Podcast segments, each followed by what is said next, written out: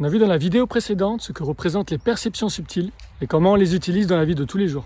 Là où ça devient intéressant, c'est que nos canaux sont aussi reliés à notre système de guidance intérieur.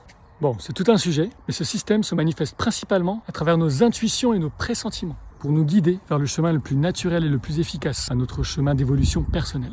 Puisque nos canaux subtils sont des récepteurs d'informations, on va avoir besoin d'être dans un mode de réceptivité avec nous-mêmes. Voilà pourquoi les meilleures idées nous apparaissent au moment les plus inattendus, genre sous la douche ou au réveil le matin. En fait, on a juste fait de la place pour recevoir. La difficulté, c'est de recevoir cette info pour ce qu'elle est, et pas tricoter une histoire mentale ou émotionnelle autour. Autrement dit, ce truc que tu as envie de faire et qui te procure de la joie rien que d'y penser, ça vient de ton système de guidance intérieur. Par contre, la peur de le faire, elle qui te crée des pensées et des émotions à tout va, ça, c'est le tricotage. Bon, il y a déjà tellement à gérer à travers ces canaux, ça paraît compliqué de capter des informations au-delà de notre monde 3D, comme voir l'avenir, trouver la source d'un problème inconscient, ou même l'ouverture de facultés de guérison, et ressentir ou voir les énergies qui nous entourent. Et pourtant, c'est bien réel, j'en suis le parfait exemple. Ces facultés se sont ouvertes chez moi il y a quelques années, alors que je ne connaissais strictement rien à ces mondes-là. J'ai appris par l'expérience.